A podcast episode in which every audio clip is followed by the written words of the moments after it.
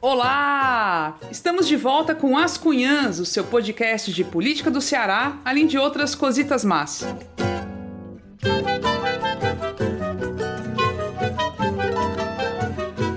Eu sou Camila Fernandes e não como sempre hoje, por motivo de força maior, nossa querida Ebele Rebouças, uma das cunhãs, não vai estar com a gente, mas a outra cunhã maravilhosa, jornalista, impecável, altiva, Inês Aparecida tá com a gente. Oi, Inês. Oi, estou. Adoro essa história de força maior. Pois é, saudade da Eve, né? Daquela voz dela, da, da participação maravilhosa. Vocês também vão ficar com saudade, mas aguenta que na próxima semana ela tá aqui. Alô para Carlos Márcio, tava devendo esse alô. Ele é de Minas Gerais. Um alô também para Joelmir Pinho. Olha aí como foi legal. Ele mandou dizer que fundou o Observatório de Contas Públicas de Madalena. Madalena é um município aqui do Ceará. Ele disse que foi está mandando dizer esse recado a propósito do tema do episódio da semana passada, aquele que nós falamos dos gastos públicos absurdos e tal. Ele disse que o projeto dele reflete a preocupação com pouca transparência das instituições públicas e a dificuldade de acesso a informações sobre a aplicação dos recursos. Por isso que ele fundou esse Observatório de Contas Públicas de Madalena. Um alôzão para ele. Pois muito massa mesmo, viu? Parabéns pela iniciativa. E hoje, além dos alôs, eu vou deixar uma recomendação, tá? Um podcast que tá fazendo muito sucesso e é muito, muito legal. É o Hoje Tem, da Leila Germano, uma cearense que tá lá em São Paulo, né? Nós invertemos, né? Eu sou a paulista que vim para cá, pro Ceará, e ela foi para lá. Recentemente, ela fez dois episódios com um bocado de cearense que a gente ama, entre eles a Thaís Lima, lá do Chá com Rapadura, a Liara e o Eduardo Porto, do Indo e Voltando. Enfim, ela reuniu uma galera, era assim, cearenses resolvendo os problemas do mundo. Então, falando de várias coisas importantes.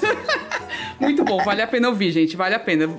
E aí, vou deixar cheiros pra Georgia Patrícia, que é a mãe da Maria Helena, irmã da Glícia e tia da Tereza, viu, Inês? Viu, gente, mãe do céu, é isso? Pense nesse... Esse monte de indicação, Georgia pois é. Patrícia, é. mãe da Maria Helena, irmã da Glícia e tia da Tereza. É. Muito bem. Pois é, um cheiro, viu? E também pra Jaqueline Ramos, que é do ICA, do Instituto de Cultura e Arte, trabalha com a gente lá na UFC, um cheiro. No programa de hoje, vamos abordar um verdadeiro dilema que está mexendo muito com a vida de todo mundo: a posição dos médicos em meio à pandemia. De um lado, esses profissionais incansáveis estão dando a alma para salvar a vida de milhares de pessoas hospitalizadas todos os dias, né? Ainda mais nessa segunda onda descontrolada da Covid. Mas, por outro lado, vemos posicionamentos bastante questionáveis de uma parte desses profissionais alinhados ao bolsonarismo ao insistir em tratamentos sem comprovação científica, como o tal kit Covid.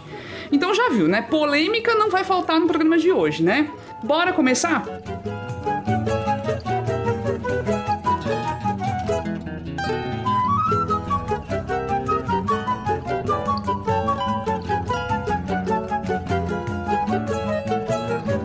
Desde que começou a pandemia da Covid-19, temos visto cenas comoventes de profissionais da saúde se doando de corpo e alma para salvar vidas, mesmo diante da total falta de condições que muitas vezes acontece, especialmente nos hospitais públicos. Por outro lado, a atuação de boa parte dos médicos também começou a ser colocada em xeque o motivo é que muitos passaram a adotar como protocolo o receituário do tal kit Covid para tratamento precoce da Covid-19, que junta medicamentos como cloroquina, a ivermectina, que é um antiparasitário, remédio para pulga, e a azitromicina, que é um antibiótico, ou seja, indicado para infecções bacterianas e não para vírus. É só aparecerem os primeiros sintomas que podem ser associados à Covid que muitas vezes o médico da emergência passa esse grupo de medicamentos defendido por ninguém menos do que o doutor Jair Messias Bolsonaro, né? Que deve ter tirado o diploma médico sem ninguém saber. E fez especialização em infectologia, com certeza, né? A especialização dele é, certeza. ele é infectologista. Com certeza. Então, por essas e outras, claramente estamos falando de um posicionamento que tem sido muito mais político do que científico. E isso tem afetado até as entidades médicas, né? De um lado, o Conselho Federal de Medicina decidiu deixar em aberto o uso do tal tratamento precoce para que os médicos e os pacientes decidam juntos se devem usar ou não, né? Como se fosse assim que a coisa funciona, né? O normal é o médico receita o remédio e o paciente toma, né? O remédio, né? É, essa é a ordem natural das coisas, mas enfim. Já a Sociedade Brasileira de Infectologia é absolutamente contra o tal tratamento precoce alegando que o mundo inteiro busca uma cura para essa doença terrível, mas até agora nenhum medicamento teve eficácia comprovada, sendo apenas a vacina o caminho para prevenir e evitar o agravamento dos casos. A pergunta que não quer calar: como é que médicos cuja formação é tão difícil, tão longa, voltada para a ciência, como é que médicos se associam a uma proposta defendida pelo capitão Cloroquina e reproduzem um comportamento anti-ciência? Vamos começar, né, Inês? Uhum, o tema sabendo. difícil, né? esse é polêmico, né? Porque vai, a gente morre de dizer que esse negócio não serve para nada, mas as pessoas morrem de teimar e querem usar. Você viu o aumento da venda daquela tal daquele remédio para verme, né? E tem locais que é 240% de aumento da venda daquilo. Aquele remédio serve para verme, para piolho, sei lá para quê. Só não serve para Covid, mas a negada toma. Tem gente que está tomando quinzenalmente, tem gente que está tomando uma vez por semana. E é, uma, é, um, é um medicamento para ser tomado uma vez por ano por quem tem o problema, né? Por quem tem esse tipo de parasita. É isso, é uma dose única. Ele está sendo tomado em doses muito maiores. Eu conversei com a doutora Melissa Medeiros, infectologista mesmo. Ela é médica e a especialização dela, é, a especialidade dela é infectologia. E ela confirma que o tal kit COVID não serve para nada. Ela trabalha no Hospital São José e também no Hospital São Camilo. Mas ela disse que nem critica quem toma, porque essa pessoa que toma usa uh, esses remédios como fosse uma chupeta que se dá uma criança, um consolo, tá entendendo? Ela disse que acha que as pessoas, mas realmente alerta que é um perigo. Mas ela disse que chega paciente pedindo ao médico para receitar. Como é que tu manda no médico, rapaz? Eu nunca mandei no médico. É, doutor, me, me receite o remédio. Não, não sou, não sou médica, sou jornalista. Aí chega, o paciente chega no consultório pedindo o kit COVID. Ele já vem resolvido, certo? Quando pedem a ela, ela diz: olhe, fulano, fulana tal, não serve para nada.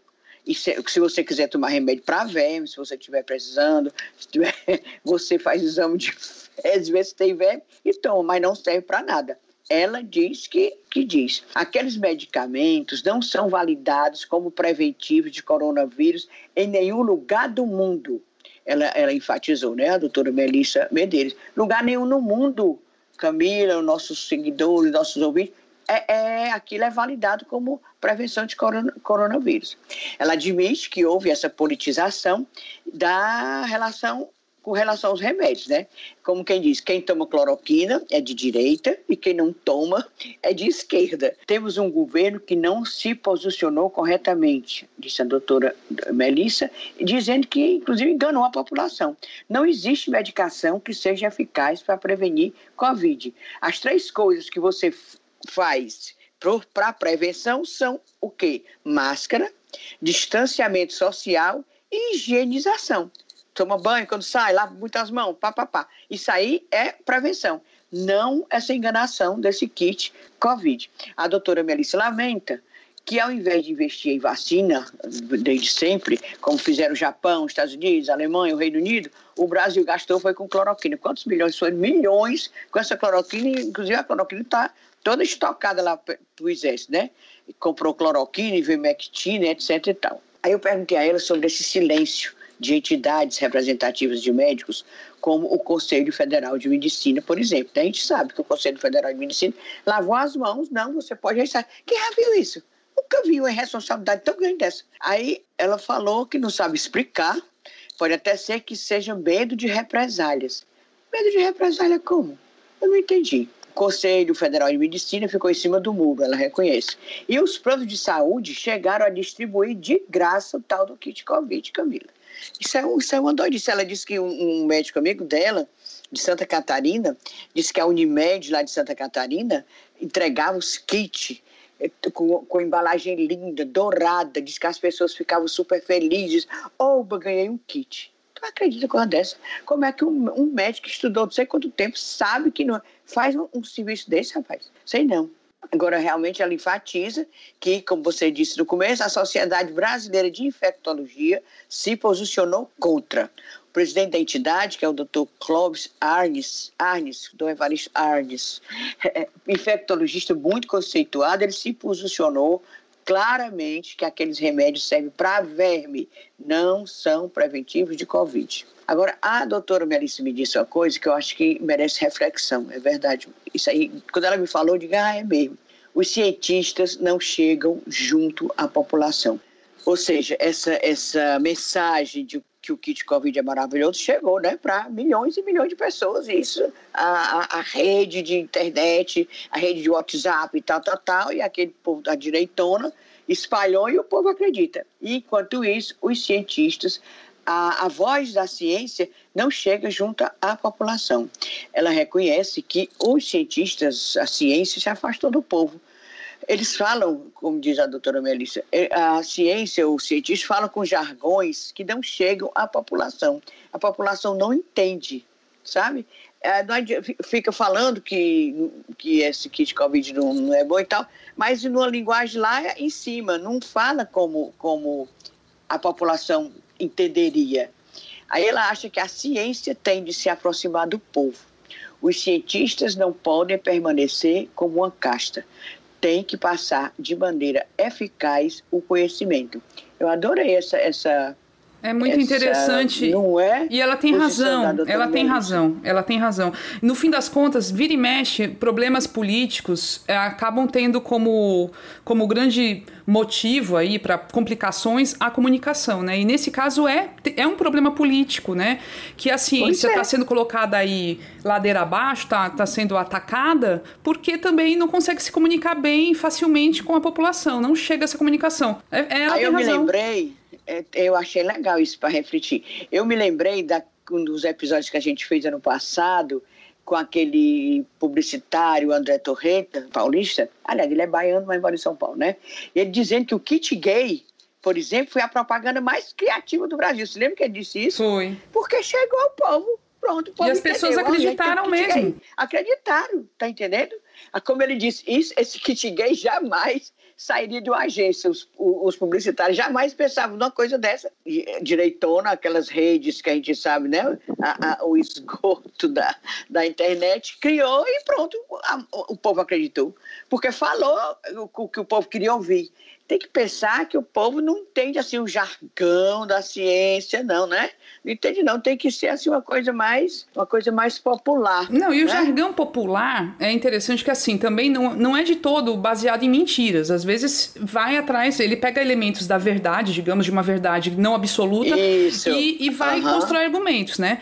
Então, nesse caso, por exemplo, do kit COVID aí, que tem medicamentos que de fato já foram testados em pesquisas, e em algumas pesquisas, por exemplo, tiveram algum êxito em algum algum momento, né? Por exemplo, a ivermectina parece que teve êxito para, por exemplo, destruir o vírus, para atacar o vírus in vitro, ou seja, nos testes de laboratório mesmo, sabe?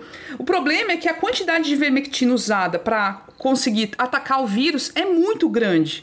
É uma quantidade que não, não dá para o ser humano tomar sem ter consequências. Então esse é um problema. Só que isso não é falado, né? Só falam assim, olha, tem pesquisas que demonstram que a ivermectina é, é. eficiente. Então aí vira a história, a, a, a, vira a história da carochinha por isso, né? Não é totalmente mentira, mas também não é verdade. E aí a gente falou com outro médico também, que é o Ticiano Sampaio, que ele é membro do coletivo Rebento, que é um grupo de médicos que se auto-intitulam em defesa da ética, da ciência e do SUS. É o pessoal, né, progressista, né, da medicina. A gente achou, viu? Esse povo, eles existem. Existem. eles existem. É, esse coletivo Rebento sempre sai com as, com as notas bacanas, né, com os posicionamentos muito bacanas. O anti-bolsonarismo dentro da medicina. E aí o, o Ticiano, que é esse médico, ele fala que um dos problemas dessa questão da, dessa propaganda e do uso da, do kit Covid é que as pessoas normais, nós, leigas, né? Elas acabam acreditando que tem algum nível de segurança. Então tem ali um medicamento que vai impedir que ela se torne, que, que ela fique com uma Covid grave, né? Que ela se torne um caso grave. E nisso elas vão tomando aquela medicação e mesmo se com sintomas que começam a ficar, né, mais problemáticos, tipo, começa a ter uma falta de ar, mas a pessoa, não, mas eu tô tomando medicamento que, que vai, vai é, assegurar que eu não vou piorar.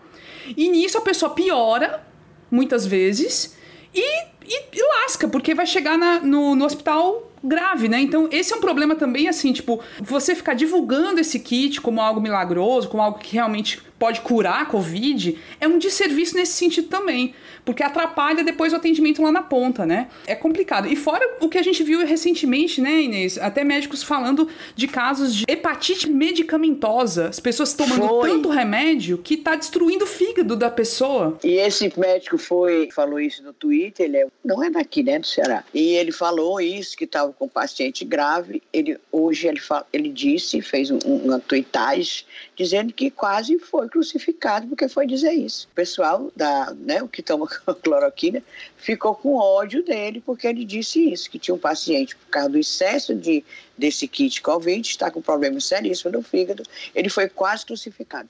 Inclusive, ele parece que passou uns 48 horas sem tuitar nada, acho que ele estava com medo. Gente, não, porque, porque a galera, né, tem uma milícia eletrônica, digital aí, é... que vai para é. cima com gosto de gás mesmo, vai com total gosto de gás. Agora, Inês, um negócio que é muito sério é assim, é quase batata, dá para associar. Os médicos que normalmente estão receitando esse kit Covid, em geral, podemos associá-los àqueles médicos que foram contra mais médicos e contra os médicos cubanos. Exatamente. a capitã tem, tem o capitão cloroquina, que é o Bolso Coisa, e tem a capitã cloroquina, que é a doutora Mayra Pinheiro, ex-presidente do Sindicato dos Médicos do Ceará, quando aqueles médicos cubanos chegaram aqui, foi onde ela cuspiu, né? Foi, foi, vaiou, cuspiu. É, ela vaiou, cuspiu, ela e outros, não só ela, mas ela ficou conhecida nacionalmente, né? Bem divulgada aquela imagem. E hoje ela é uma das grandes figuras lá no Ministério da Saúde e também uma grande defensora da, da, da cloroquina. Claro que o, o, patrão dela é, né? E eu soube, isso aí já é aquele povo que me liga, tu sabe, né? Quando eu digo Sim. que eu tô em casa me balançando da rede, aí o povo liga. sabe que a capitã cloroquina é doida para derrubar o Pazuello, o ministro Sargento Garcia, o Eduardo Pazuello, porque o sonho dela é ser ministra da Saúde do governo Bolsonaro. A pessoa, um sonho desse, ser, ser ministra da Saúde do ela tem um projeto... ela seria a glória, né? Sim. É, o projeto dela é esse, o projeto dela Aliás, o projeto dela, quando ela foi sindicato dos médicos, era político, né? Ela foi candidata a senadora, na época apadrinhada por Tassi Gereissati, que já deixou o apadrinhamento, mas ela foi, vocês se lembram que ela foi candidata demais. a senadora? Pois é. E ela mantém, demais, tipo, é. ela mantém um, um, Instagram todo ativo, todo autopropaganda, sabe? Ela não para de fazer política, não. Nessa história aí da kit Covid e tal, ela criou, foi a responsável por criar aquele aplicativo do Tratkov, que as pessoas entravam e colocavam lá os sintomas que elas estavam tendo e já vinha a indicação dos medicamentos que elas deviam tomar. E era o kit Covid. E era. É.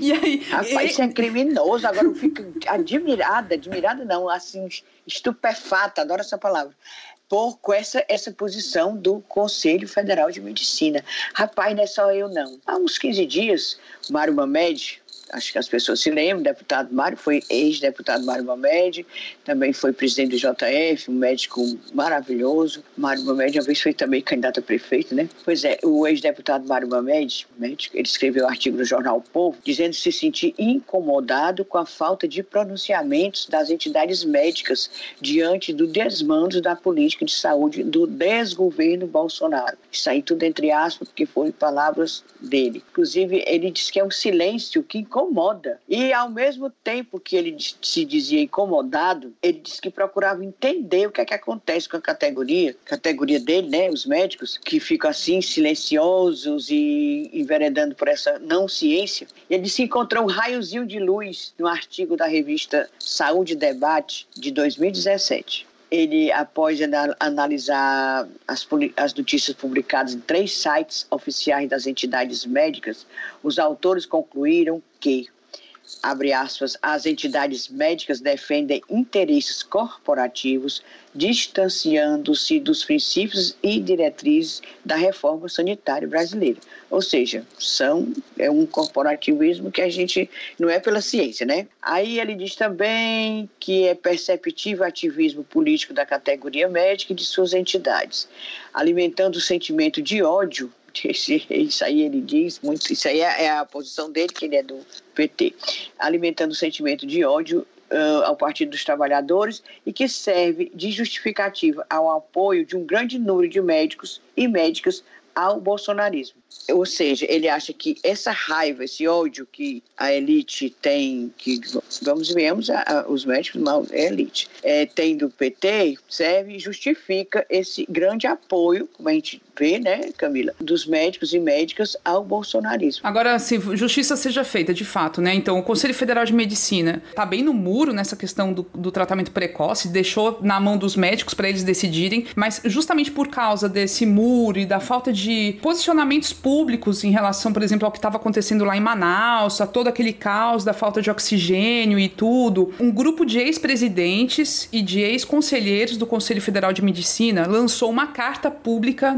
em meados de janeiro para cobrar uma manifestação pública do Conselho Federal de Medicina, né? principalmente para enfatizar a importância da vacinação, das medidas sanitárias e contra tratamentos sem eficácia. Depois disso, o Conselho até se mexeu mais, foi contra, por exemplo, esse, esse aplicativo, esse site Tratkov, né, que a, a doutora Mayra fez lá. Mas de fato é uma situação assim: a gente tem uma, uma diferença, uma questão mesmo identitária e de ideológica entre os médicos que está levando a esse tipo de distorção, né? Falando dessa questão, esse, o Mário Mamed fala dessa questão de serem antipetistas e tudo, de serem alinhados ao Bolsonaro por isso. O, o Tiziano Sampaio, né, que é esse médico do coletivo Rebento, e ele tem uma visão, uma análise que é muito intrigante, né? Ele, ele identifica a classe médica com uma certa aristocracia, com um sentimento de aristocracia. Vamos ouvir o que ele falou? Eu considerei assombroso o meu contato com o ambiente na medicina brasileira por conta desse, desse, desse, desse cheiro de fascismo que tem lá dentro, e é uma coisa notória. E fui atrás de observar como é que isso é ao redor do mundo. E assim, lamentavelmente, a medicina é uma profissão que é preponderantemente elitista, mas não é um elitismo qualquer, é um elitismo retrógrado, é uma, uma concepção aristocrática de mundo muito arraigada entre os médicos mundo afora, sabe?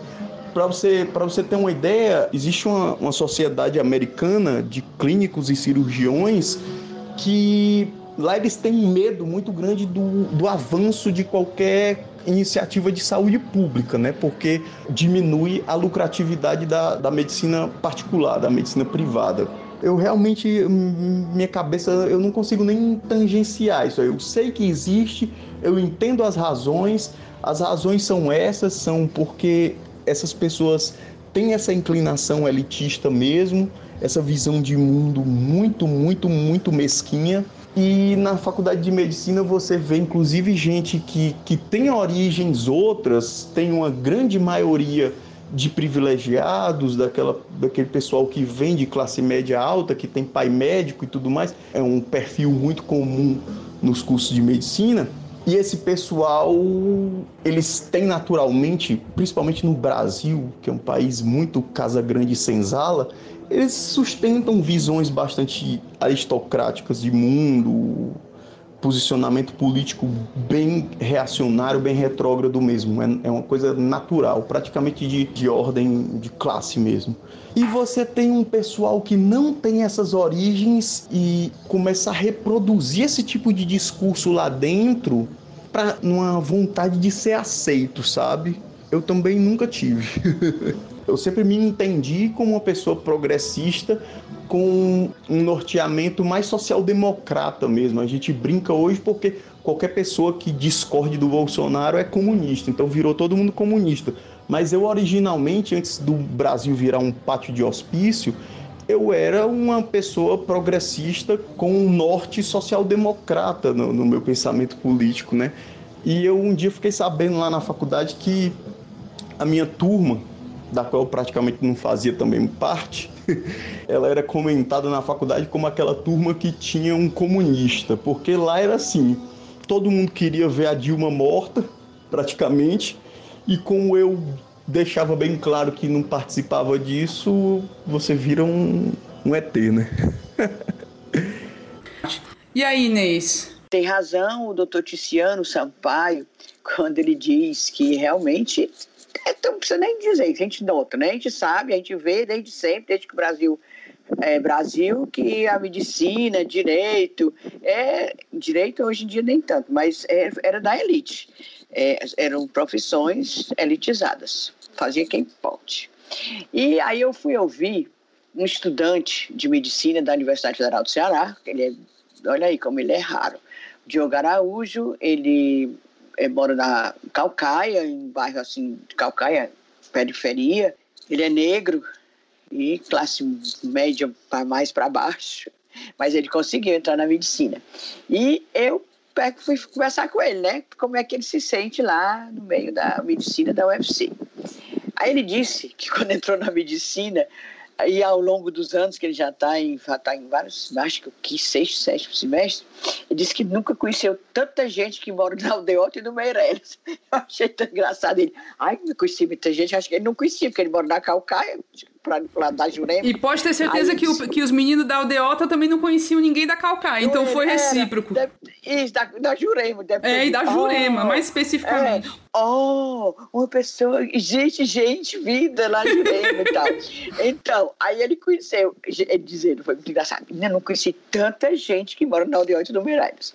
Não se pode negar que a medicina é um curso elitizado, ele disse, né? Ele realmente admite que a gente já conseguiu avançar pelo sistema das cotas mas que infelizmente enfrenta problemas de fraude. É uma denúncia que a gente já ouviu de outras pessoas, mas eu acho isso grave e eu acho que as universidades públicas deviam cuidar com mais atenção sobre desse problema. Ele disse que são estudantes que passaram a vida inteira em escola privada, forjam um currículo que estudaram nas escolas públicas para poder uh, entrar no esquema de cota, pessoa branca que entra como negro, Quer dizer, é fraude. O, o, sistema de cota, a gente não tem que atacar o sistema de cota. Eu acho que é bacana, agora tem que ser fiscalizado, né? Exato. Mas ele disse que Fundamental. existe realmente fraude. E são pouquíssimos os estudantes negros na medicina. Claro, você conta nos dedos, né? Nos dedos, assim. E apesar de haver esse contingente significativo apoiador do bolsonarismo, segundo o Diogo Araújo, ele disse que, pelo menos na UFC, não se pode dizer que é maioria. Ele diz que é uma percepção muito pessoal dele, mas ele não acha que né, assim, mais 100% é, bolsonarista lá, os estudantes da, da, medicina da UFC, não. Ele disse que também pode ser que os bolsonaristas, a direitona, não se, sejam desarticulados certo? E talvez por isso não se evidencie tanto, não se articulam tanto. Mas acredita que nas faculdades de medicina privadas, sim. Ele diz que aí pode dizer que é maioria mesmo, que é, é bolsonarista, que acha legal essas práticas, já está, desde estudantes já estão com essa visão. Mas pode ser que mude, né? Que o Brasil pode mudar, eu tenho esperança. Remota, mas tem. Sim, as questões políticas estão sendo tratadas por entidades que reúnem estudantes de medicina. Segundo o Diogo Araújo, essas questões atuais estão sendo, é, a, as entidades estudantis, de, de estudantes de medicina, estão atuando. Eles que estão se mobilizando, por exemplo, a Federação Internacional de Estudantes de Medicina, que ele, o Diogo Araújo, faz parte da seção brasileira certo? Ele é uma pessoa muito. Ele que é um legal, ativista, né? Ele é disso. É. Ele disse que essa Federação Internacional de Estudantes de Medicina já se posicionou tanto contra o bolsonarismo em si, quanto a postura do governo com relação a essa pandemia, com o que acontece em Manaus, por exemplo, sabe? Que eles fizeram um, uma carga danada. Bem como a Direção Executiva Nacional dos Estudantes de Medicina, DENEM a sigla é DENEM, que também é ativa contra o que está acontecendo, esse rumo que o Ministério da Saúde, o governo, do modo geral, está tomando frente à, à, pandemia aqui no Brasil, as vacinas e tal.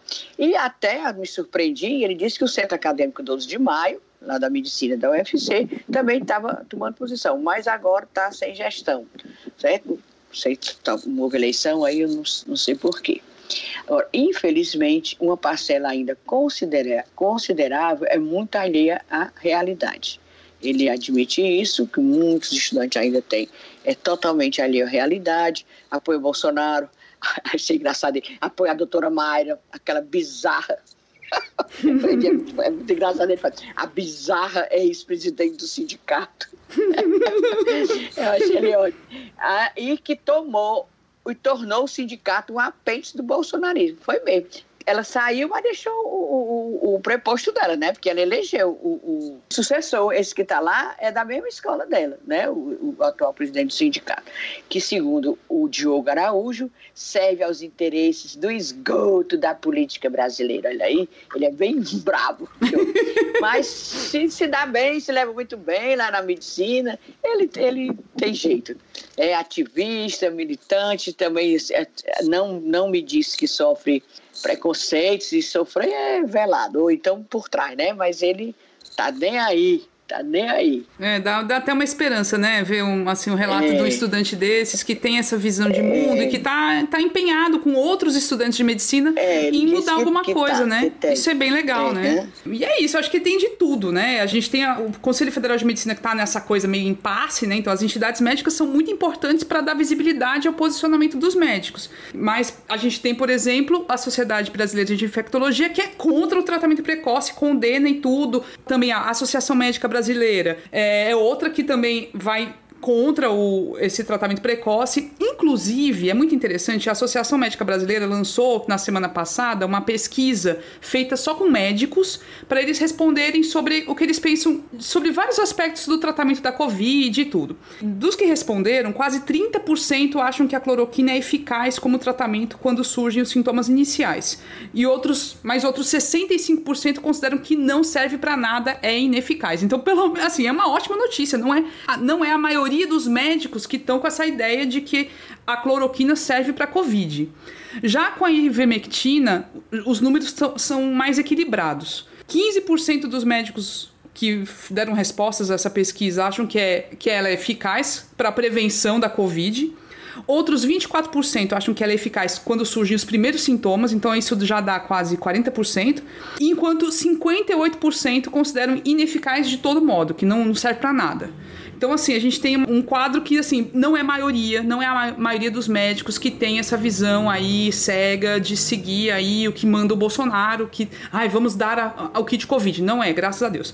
E o espanto que eu tive ao ver a pesquisa dos médicos, 2,5% são disseram que não vão tomar vacina. É assim, é um número mínimo, ok, mas é, é um número. Eu pensei que 100% dos médicos diriam que iriam tomar vacina. Que mas, vacinar, é, claro. Mas não, tem 2,5% que disseram que não vão tomar vacina.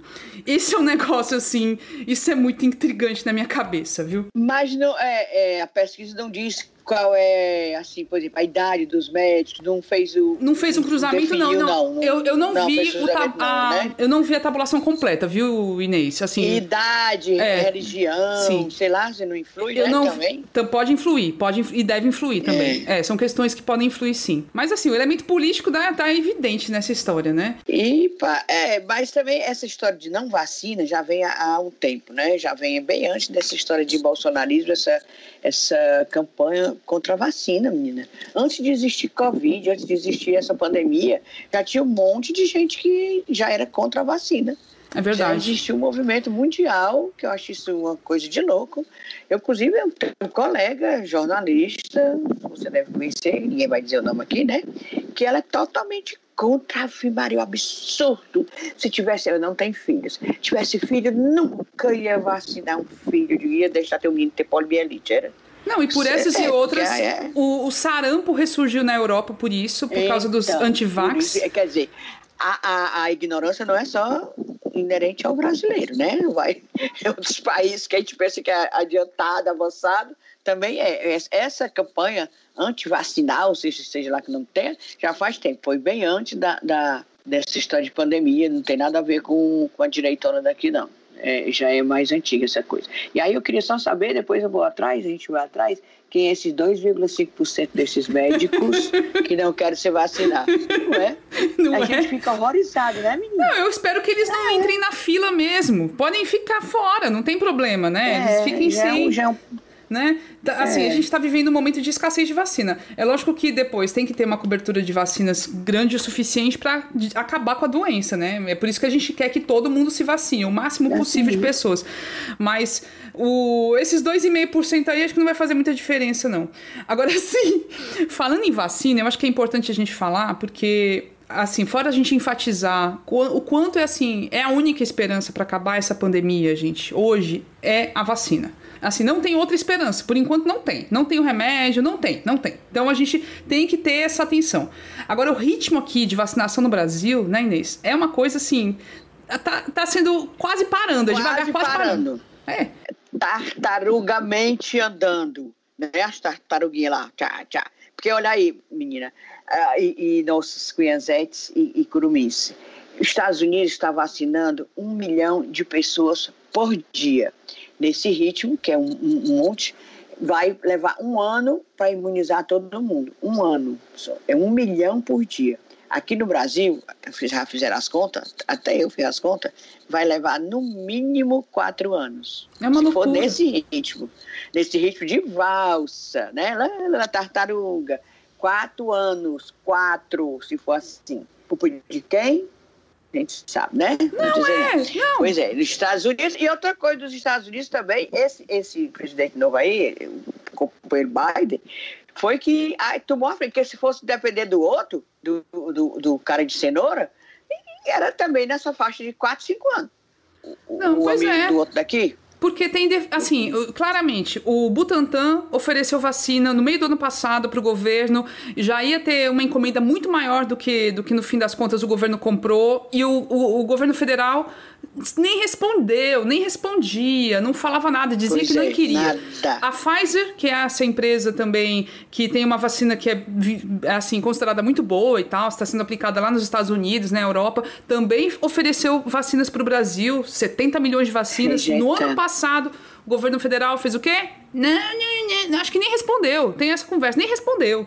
Aí agora estão Mas aí morrendo... gastou dinheiro, né? Gastou, gastou, Gastou dinheiro dinheiro com remédio, coisas, né? com remédio É. inútil, quase 80 milhões parece, só com, com é, a ivermectina, azitromicina, cloroquina, o é assim, uma coisa assim, é incrível, Foi inacreditável. 72 milhões, 72 milhões, não foi de reais? É, mas tem Foi, mais 72 dinheiro ainda. total. Isso aí é só o, o que eu levantei no portal, no painel de preços do governo federal, só assim por alto, né? Pode ter outras fontes aí, pode ter outras compras que eu nem, nem identifiquei, mas é isso, é muito dinheiro.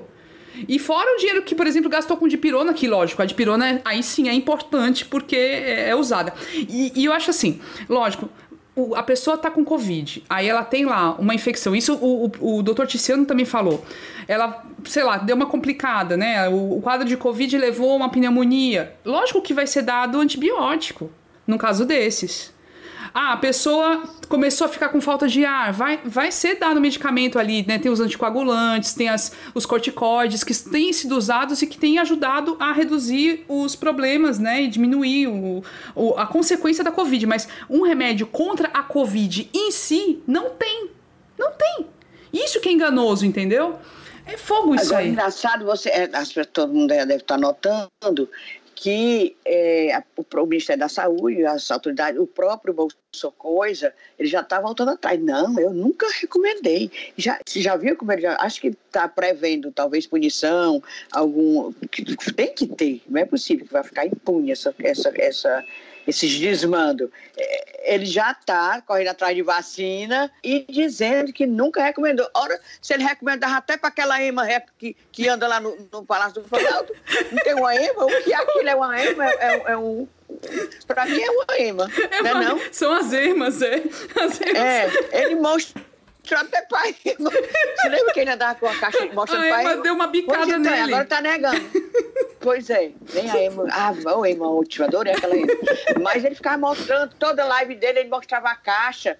Quanto é que ele, eu só fico pensando quanto é que aquele cabo ganhou de porcentagem do, do, do, do laboratório que vê cloroquina. Deve ter enchido os bolsos, viu? Agora, mulher, E- falando em laboratório. Posso, até, é, posso até ser processada, mas vai lá. Só pode, né? Porque É, a gente não sabe, é- é assim. daquela pra mostrar aquilo, não é? Pra, pra insistir naquilo, Eu fiquei de cara. só pode. Inês. Tá ganhando alguma coisa. Não, pois é, é estranho. Agora sim, eu fiquei de cara que a- o laboratório, por exemplo, da ivermectina, que é um laboratório chamado Merck, desses estrangeiros aí, ele fez uma nota. Conhecido. Conhecido e tal, né? Respeitado. Teve que fazer uma nota pública pra dizer: olha. Nós analisamos vários estudos sobre o uso aí da ivermectina em casos de Covid e tal, e tudo, não encontramos nenhuma evidência de qualquer tipo de efeito desse medicamento, tanto na, na fase pré-clínica como na fase clínica. Então, ele não serve para Covid. A, a utilização desse remédio continua sendo a que era indicada antes, que é para parasitas, que é para verme entendeu? que é pra pulga. Pior, se eu soubesse, todo mundo teve, todos, todo filho, todo menino da gente teve piolho, né? Não se é? soubesse, naquele tempo tinha assim, Vermectina, tinha esse negócio. Eu não, não sei, Eu, eu botei numa, numa, numa das minhas cabeças aqui de casa, eu botei aquele negócio assim, pum, pum, pozinho. Não era não DDD. Sei lá, que aí amarrava um pão. Se tivesse isso, né? Era bem mais. Tomava Mulher, um pronto, matava os piolhos. A minha mãe usava era até vinagre, era, era banho de vinagre no cabelo. Aí teve uma vez que fez foi levar no cabeleireiro pra rapar, quase raspar a minha cabeça. Raspar. É, ficava o cabelo bem curtinho. Aí, aí tu achou bonito o modelo, usa até hoje. Pois não é, tá vendo? Foi, foi aquele momento que me deu, me abriu a cabeça, assim, vou, vou cortar meu cabelo, pronto. O momento piolho. O momento piolho. Mas... Ai, agora ri não, porque isso é sério. Por mim, eu acho seríssimo isso, é, é, esse silêncio, como diz o, o, o Mário Mamédio, um silêncio indecente dessas entidades médicas que não tomam uma providência. Era para ter tomado a providência, Camila, no começo, no dia que, eu, que eu inventaram essa, essa história, esse kit era para todo mundo se, se manifestar. Sim. Mas, né? E não é que a Mas gente é torcida do contra, não. Não é uma questão de, é lá, de torcer do contra. É, é questão de. de... É não é. Questão de saúde. É de questão cara. de saúde. Questão de saúde. É. Oxi. É, é. Ah, mas, como diz o Mário Mamed, as entidades médicas serão apontadas como cúmplices, viu, desse, desse período aqui. Essas entidades nesse período. Aliás, tem tanta entidade silenciosa, eu acho. Não só na área da medicina, não na área, até na nossa área. Ah, no jornalismo é direito, é demais, é tudo calado. Não é? Demais. Tudo calado. Parece que tudo é tem medo. aguentando, é. Só aguentando. Tem nem assim. Na hora que esse, que esse idiota manda, diz aquelas grosserias com a imprensa, não tem um, uma voz que se levante, não, ali perto, que diga, não, ai, pegue o leite condensado. Por que, que o senhor não soca? Não é que não tem alguém para responder, não. Não é. Né? Assim, Pelo no máximo, é, fica aquela coisa da nota de repúdio. Eu acho que falta, de fato, é. atitudes mais claras e mais, assim, mais claras. incisivas. É. Como foi no caso do, dos meios de imprensa quando decidiram que o, não, não iam mais mandar jornalistas lá pro, pro cercadinho. Porque, porque cercadinho, mas, mas isso demorou demais. Tempo, demorou pois é, demais. É, era na primeira investida dele, a primeira patada, porque é um jumento, a primeira patada era para ninguém ir mais. Exato. Era pra ninguém Só que mais. aí todo mundo é conivente. Aí ficam só colocando é. aquelas notinhas de repúdio. Nota de repúdio. Nota de repúdio. Foi grosseiro com a, é, foi grosseiro com a fulana, jornalista mulher, porque ela era mulher, foi grosseiro. Não, por que não responde também? Pois é. é. é. Eu, pelo menos, nunca aguentei desaforo de ninguém. Não, eu também não. Tô doida. É, vamos, é. vamos fazer um episódio um dia desses aí também para contar mais causos, né, Inês? Mais causas é, de não levar desaforo para casa. Sei o, o que é que esses coleguinhas da gente hoje estão tomando, hein? É leite com pera?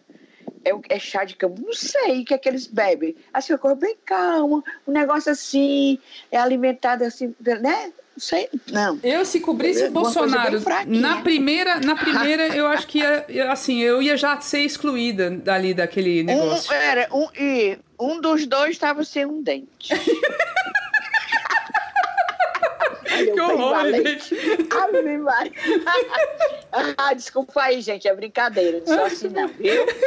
Ave Maria, de jeito nenhum. Eu sou paz e amor. Total. Aí, Sim. Inês, vamos, né, encerrar, porque assim, tem muito mais coisa para falar, muito mais, né? E, mas vamos, né, pro momento do desabafo, o momento do recadinho, que é o momento de Cunhã. Cunha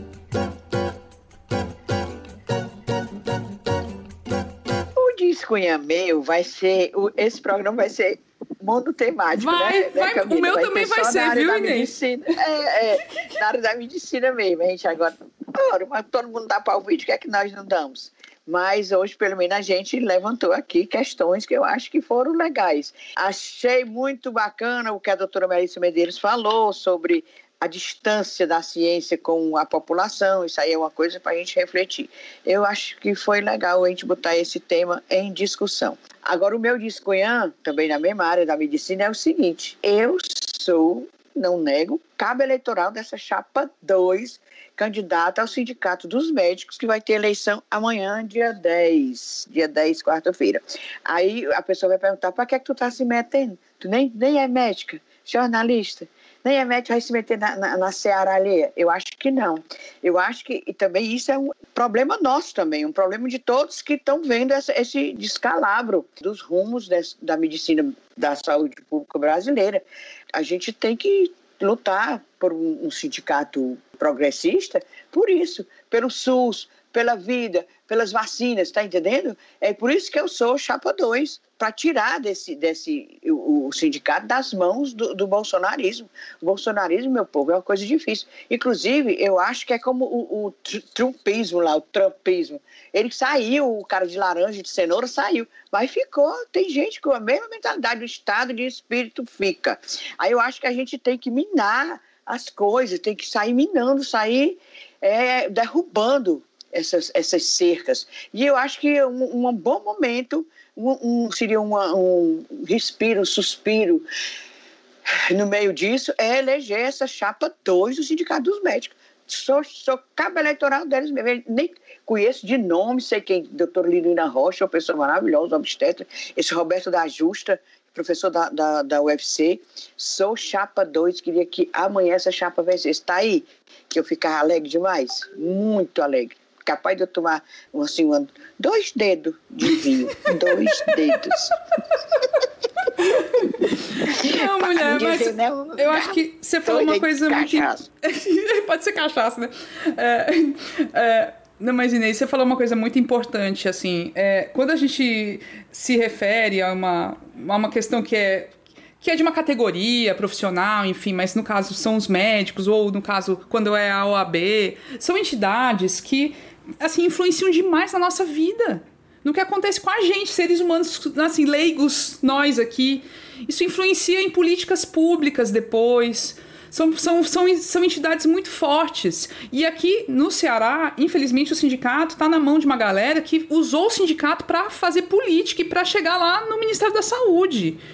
E que Exatamente. tem pretensões políticas elevadas, que é esse pessoal da doutora Mayra. Então, assim, isso não pode ser assim, tá muito errado. Esperemos que, de fato, eu tô, assim, também torço demais, né? A gente só pode torcer, a gente não vota, né?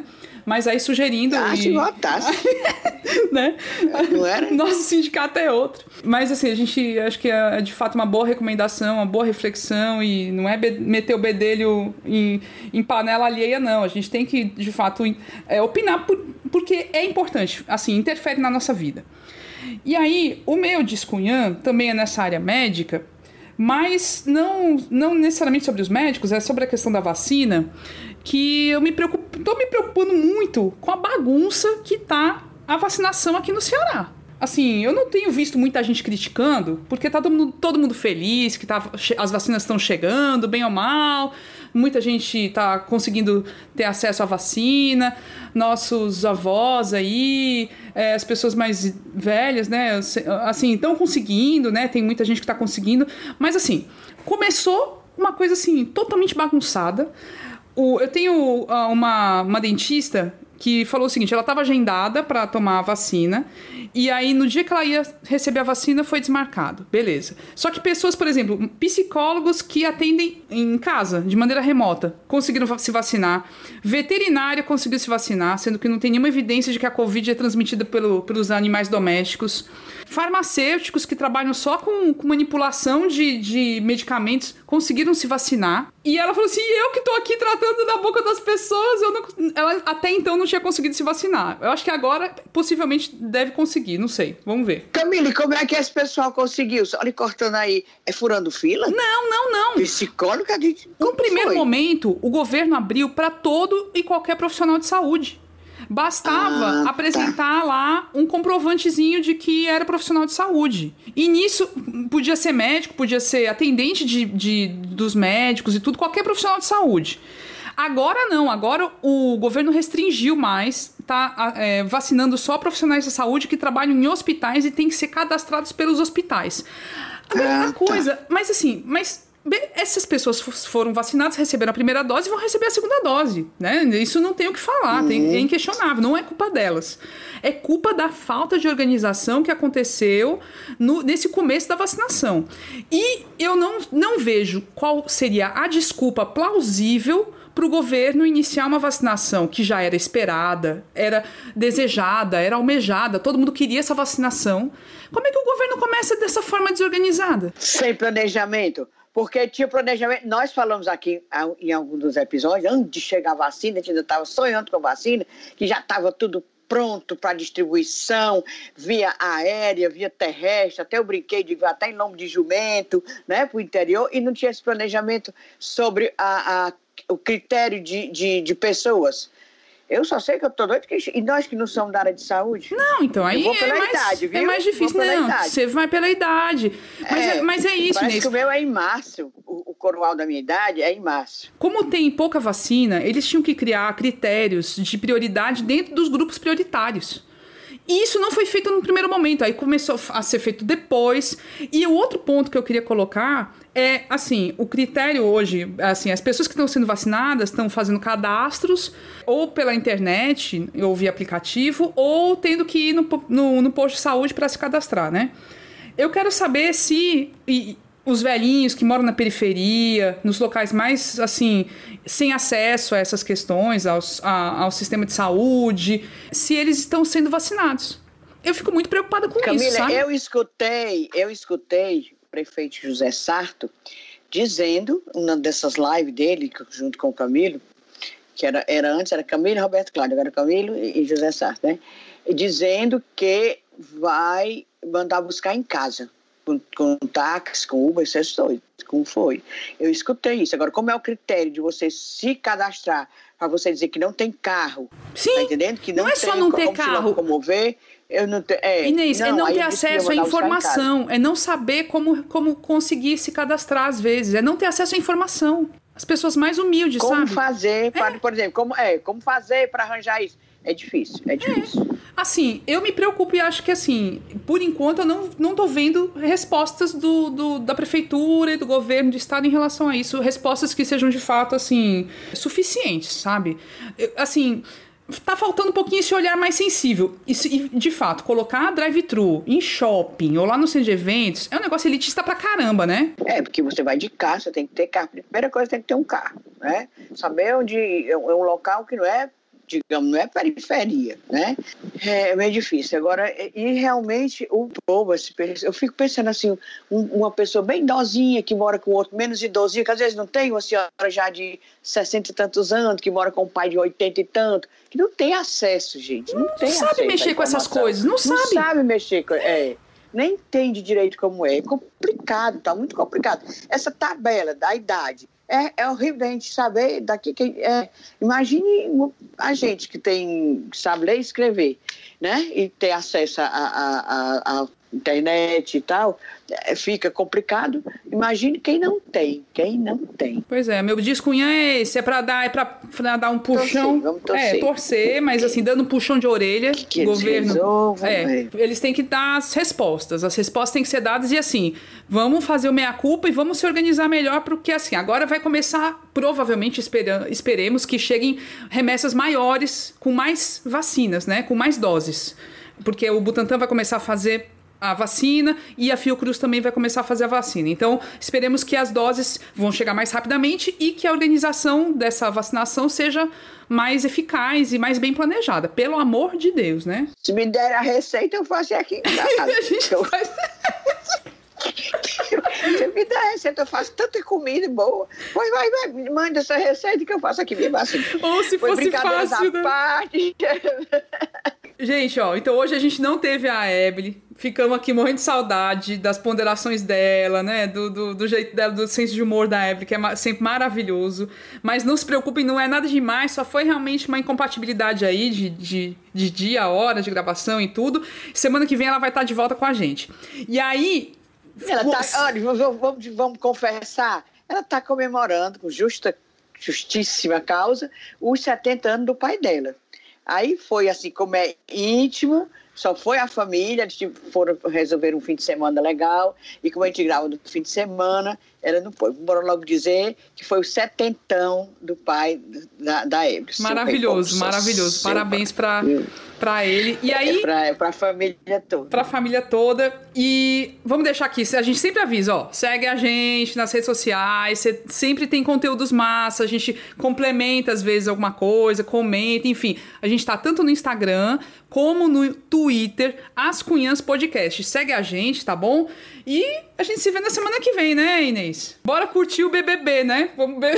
Menina, eu não assisto porque eu durmo. Se eu ficar sentada num canto olhando assim, só olhando pra tela, eu durmo. Vou mentir. Mulher, mas é Aí, é tanta intriga, é tanta olhando, confusão. Não, mas eu sei tudinho, mulher. Eu não sei, porque eu não assisto, mas eu fico lendo. No Twitter é só o que dá, né? Aí é. eu tenho duas aqui em casa que assiste, né? Aí fico comentando, eu sei tudo quem é Lucas, quem é Carla Dias, quem é a chatona do tal do Carol com K, né? Sei tudo. Puxa, né? Por fora. Eu não posso assistir porque eu durmo, vou me tirando. Eu durmo. Eu ficar olhando aquilo ali, eu pá, caio. Mas eu sei tudinho, acompanho, acompanho. pois é, gente. Boa semana, gente. Com melhores notícias para nós, né? Um cheiro tudinho. Isso, vamos torcer que seja uma semana bem boa. Por um beijo. Beijo.